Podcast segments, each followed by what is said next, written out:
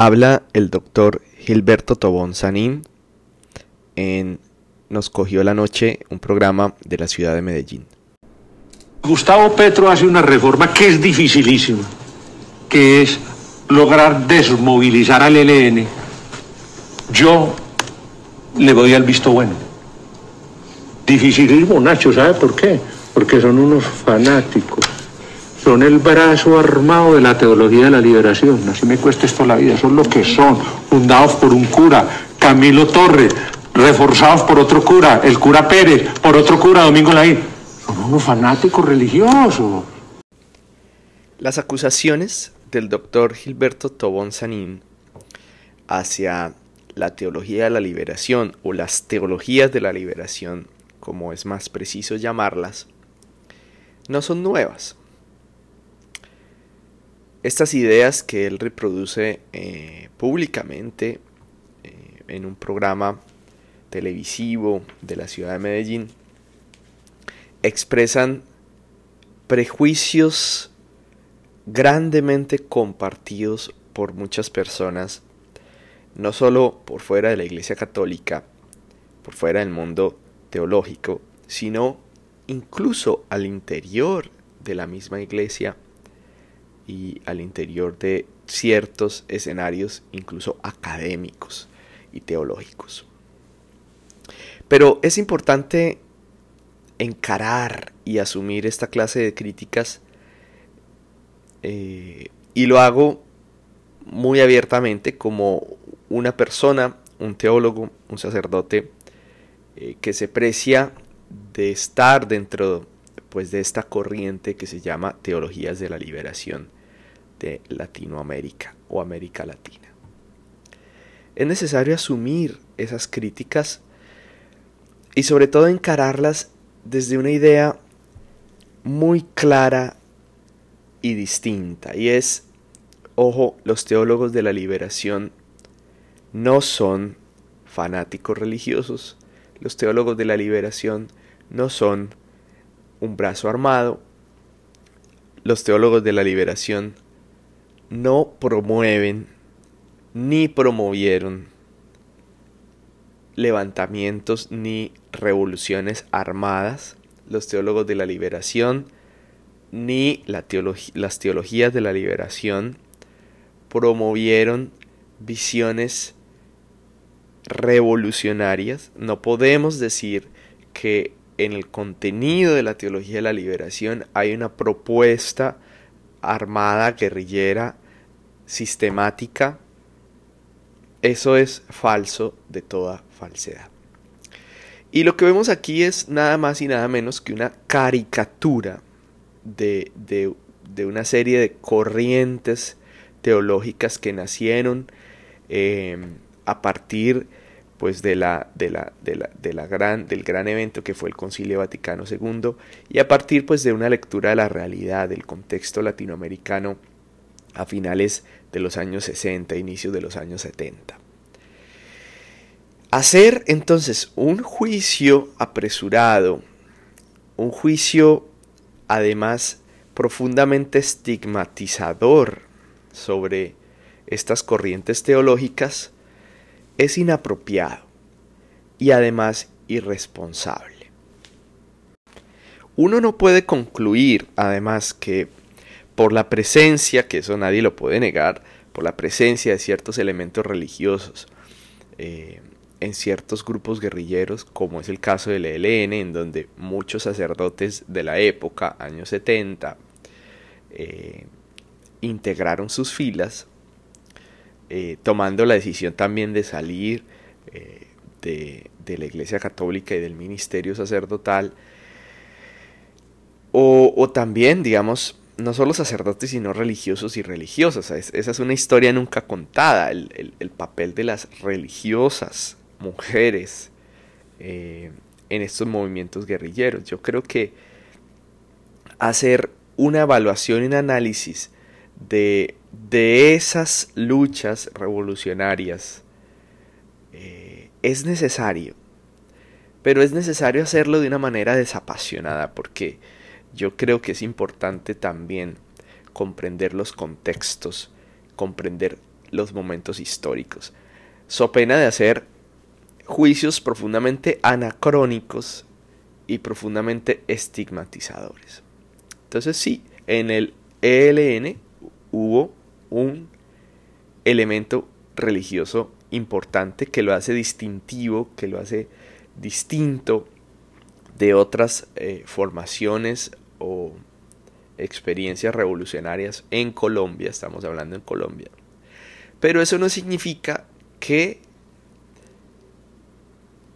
haya sido, digamos, que haya sido un, una parte importante, digamos, y sistemática de un movimiento intelectual como fue eh, las teologías de la liberación.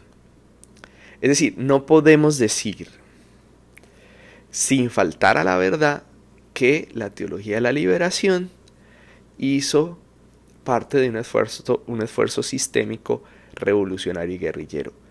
Eso es falso. Eso es simplemente falso.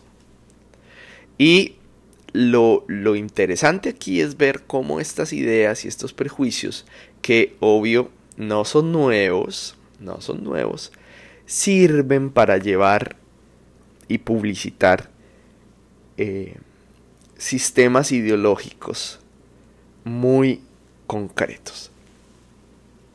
Es decir, el doctor Gilberto Tobón probablemente dice esta clase de cosas porque él quiere defender, defender un punto de vista sobre el conflicto, sobre la política, sobre su propia candidatura, dicen, su propia candidatura eh, en la ciudad, en el departamento de Antioquia. Entonces lo que, lo que está, lo que es más importante aquí, lo que resalta de toda su opinión es básicamente sus propios intereses, su propia agenda, y no tanto honrar la verdad sobre lo sucedido. La teología de la liberación, por supuesto, eh, utilizó dentro de su método eh, interpretativo de la realidad, de su método de análisis de la realidad, lo que se llama el instrumental marxista. Ahora, este es un punto discutido. Yo personalmente pienso que eso no equivale a decir que las teologías de la liberación sean profundamente y categóricamente marxistas. Utilizaron en un momento de su método ese instrumental que les sirvió para identificar eh, los problemas sociales y políticos del continente y también identificar sus causas. Eh, el modo de, de encarar y asumir e imaginar soluciones frente a esas causas de la pobreza, de la miseria, de la injusticia, de la violencia del continente, no puede ser identificado eh, en los contornos de un movimiento guerrillero. Esa no es y no fue la propuesta de los teólogos de la liberación. Y, y no lo digo porque me tengan que creer a mí, lo digo porque ustedes pueden acceder pues a los, a los textos centrales de estas teologías de la liberación, bien sea en Perú a través eh, de Gustavo Gutiérrez, bien sea eh, las teologías que surgieron después del movimiento eh, de sacerdotes para el tercer mundo en el cono sur, en Argentina, para ser más precisos, todo el movimiento que hubo en relación pues a la opresión y, digamos a los movimientos que hubo en Centroamérica, particularmente en, en El Salvador, en fin. No podría decirse, por tanto, que es una propuesta de la teología de la liberación, o fue una propuesta de la teología de la liberación, formar, alentar eh, o propiciar movimientos armados revolucionarios en el continente.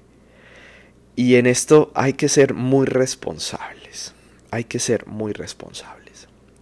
Entonces, doctor Tobon Sanin, su caricatura de la teología de la liberación, señor, es bastante dogmática.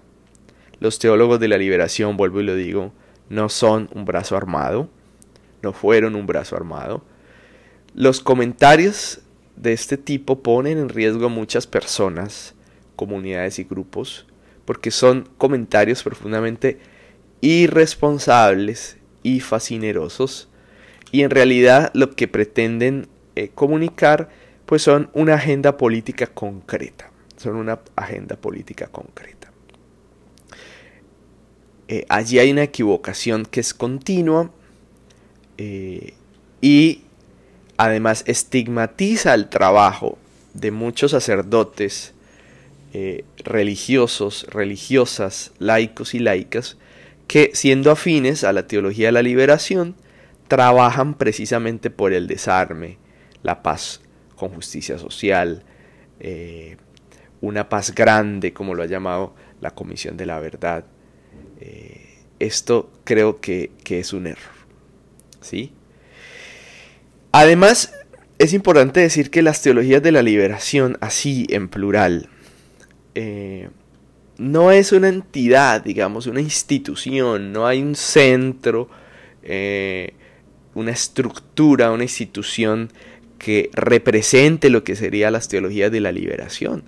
Porque se trata de diversas tradiciones cristianas dentro del continente americano, si bien con una raíz común, si bien con una lectura de la realidad que tiene parecidos, que tiene similitudes, pero que surgieron y nacieron en contextos que son profundamente distintos. Y esto es importante. Las teologías que surgieron en Uruguay, en Argentina, son distintas de las teologías centroamericanas, aunque, aunque comparten algunas similitudes. Y es necesario decir que la mayoría de estas corrientes de la teología de la liberación, que identificaron el anuncio del reino de Dios, eh, la defensa del Evangelio, con el trabajo, con una praxis con una acción concreta por las comunidades más pobres, por poner al centro a los pobres y, digámoslo así, a los empobrecidos por un sistema y por diversas causas. Digamos, si bien esas tradiciones comparten ese elemento fundamental, no podemos decir que todas son iguales y por supuesto no podemos decir que estas corrientes apoyaron abiertamente la violencia. Eso es, vuelvo y digo, irresponsable, irresponsable y profundamente estigmatizador. La resistencia de las comunidades, la resistencia de ciertos grupos al interior de la iglesia no puede ser identificado con la lucha armada necesariamente. Y ojo que lo que estoy diciendo no es eh, que, efectivamente las teologías de la, las teologías de la liberación, perdón, eh, no haya existido eh, personas o grupos que finalmente hayan optado por una lucha armada. Pero ese hecho que puede ser identificado de una manera específica y aislada no puede significar pues eh, una completa estigmatización de las teologías de la liberación como una apuesta sistemática por la revolución armada en el continente. Ese es mi punto. Entonces, resistencia popular, praxis evangélica en las comunidades empobrecidas en el continente no es igual a lucha armada, no es igual a subversión, no es igual a revolución armada. ¿Sí? Podría ser interesante que podamos eh, incluir una reflexión sobre cómo las teologías de la liberación fueron vistas por ciertos movimientos guerrilleros como, como, digamos, como aspectos o, digamos, como enclaves o elementos que informaron sus propias luchas. Pero eso es distinto. Es distinto decir que ciertos movimientos guerrilleros encontraron, encontraron en las teologías de la liberación ideas o narrativas que, digámoslo así, entre comillas, informaron sus propias luchas o revoluciones pero nunca directamente como, como, como una justificación de la violencia. Eso no es correcto y pienso que es inadecuado y es falso. La pregunta por las violencias, por la posibilidad de la violencia como, como una posibilidad, por supuesto, hizo parte de algunas reflexiones teológicas dentro del continente. Pero no podemos decir que esa reflexión haya sido tan unívoca y tan original que, que hiciese a los pensadores eh, latinoamericanos combatientes. Yo creo que esa es una conclusión eh, ilógica. Esa pregunta por la violencia no solo hace parte de, la, de las corrientes teológicas latinoamericanas. Si ustedes se ponen a pensar todavía al interior de la teología católica y la teología cristiana más ampliamente, existe un problema teológico de fondo. Fíjense que la iglesia y, y, la tradición cristiana aún hoy lucha por superar esa idea de la guerra justa, es decir, de cómo en ciertos momentos, contextos y situaciones es moralmente aceptable hacer la guerra o ejercer violencia. Aún hoy esa es una pregunta que está al interior de la moral cristiana. ¿sí? Esa no es eh, una discusión que, que pueda ser eh, que pueda describir simplemente a las teologías de la liberación, sino que está al interior pues, de toda la tradición cristiana. ¿no? Hay un movimiento muy grande hoy en día por superar dentro de la teología cualquier justificación de la violencia y la guerra, y yo estoy totalmente de acuerdo. Una posible justificación de la violencia en ciertos contextos, creo yo, que hace referencia a esta problemática que hace parte y que está dentro de la teología católica y cristiana desde hace mucho tiempo. Piense usted no más a Santo Tomás, ¿no? Entonces, creo yo que si bien la guerra justa, es decir, eh, los contextos, los momentos, las situaciones en las que moralmente es posible juzgar, eh, pues, pues digamos, la violencia, el, ejercer la violencia, creo yo, esa doctrina podría ser un punto de partida eh, para reconocer en su justa medida, pues cómo la pregunta por la posibilidad de la violencia hizo parte de las reflexiones teológicas latinoamericanas. Pero eso no nos debería poder, no nos debería llevar a identificar a las teologías de la liberación como violentas, como revolucionarias en el sentido de violentas o guerrilleras, ¿no? Eso es muy importante decirlo y es, importante que, que podamos clarificarlo. La teología de la liberación sigue dando mucho fruto en muchas comunidades cristianas y en muchos cristianos y cristianas eh, a través del continente americano. Esa realidad es lo que yo quiero poner de frente.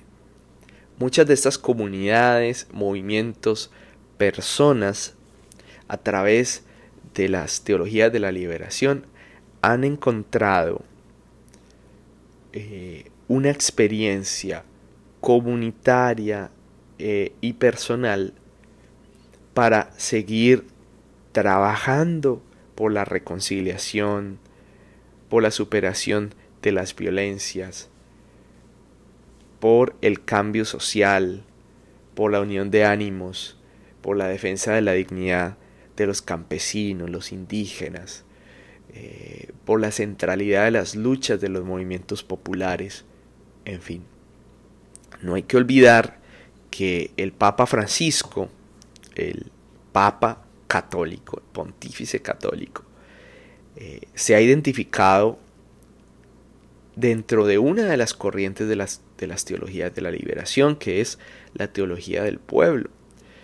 Eh, y encíclicas como Laudato Si, exhortaciones apostólicas como Fratelli Tutti, hacen parte ya de, digamos, siendo, eh, siendo parte del magisterio católico, digamos, esas encíclicas y esos textos hacen parte de esas corrientes teológicas latinoamericanas, ¿no?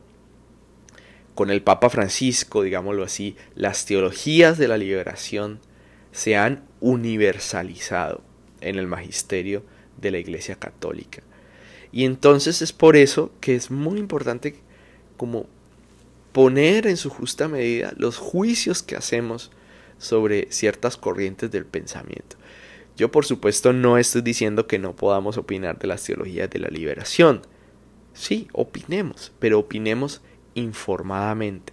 Y sobre todo superando viejas dicotomías y viejas eh, estigmatizaciones o prejuicios que, que, existían, bueno, o que lástima, lastimosamente siguen existiendo en ciertas mentalidades políticas.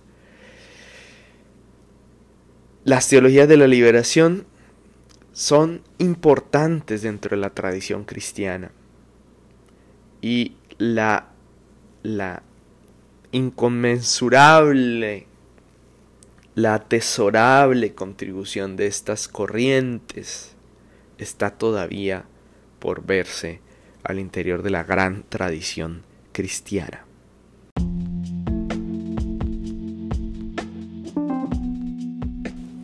Gracias por llegar al final de este episodio sobre las teologías de la liberación. Este es el Pararrayos Podcast. Soy Jonathan Marín, sacerdote jesuita, filósofo, teólogo. Feliz de poderte acompañar con mi voz cada semana. Por favor sígueme en mis redes sociales. Comparte este episodio con tus seres queridos, con con aquel amigo, amiga que tú crees que podría ayudarle en algún aspecto. Eh, no dejes de seguirme. Cada jueves un nuevo episodio. Que tengas una feliz y bendecida semana.